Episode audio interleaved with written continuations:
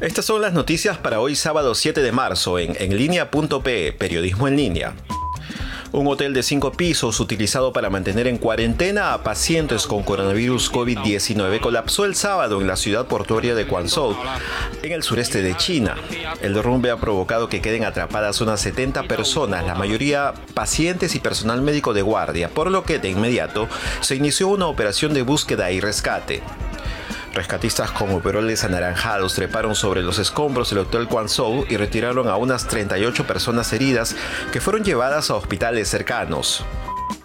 Y el Ministerio de Salud del Perú ha difundido un protocolo para la atención de pacientes con coronavirus en casa o domicilios, pero para casos que no revisten gravedad.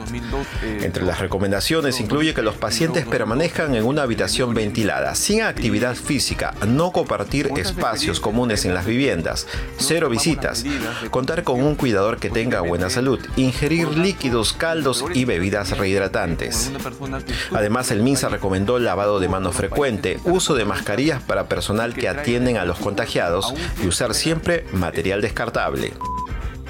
Y el adolescente y el confeso asesino de la niña Camila de 4 años en el distrito de Independencia recibió una golpiza por parte de internos del Centro Juvenil de Diagnóstico y Rehabilitación de Lima, conocido como Maranguita.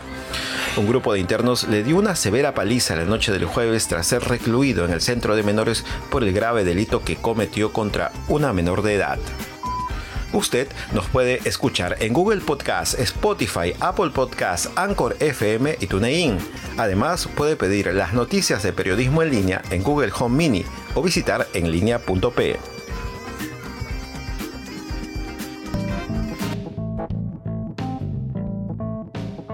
Toda la información actualizada, los datos desde adentro y las mejores historias seleccionadas en un podcast, porque no es suficiente leerlo o verlo en una pantalla. Todo el resumen está en enlinea.pe, ahora disponible en Google Podcast.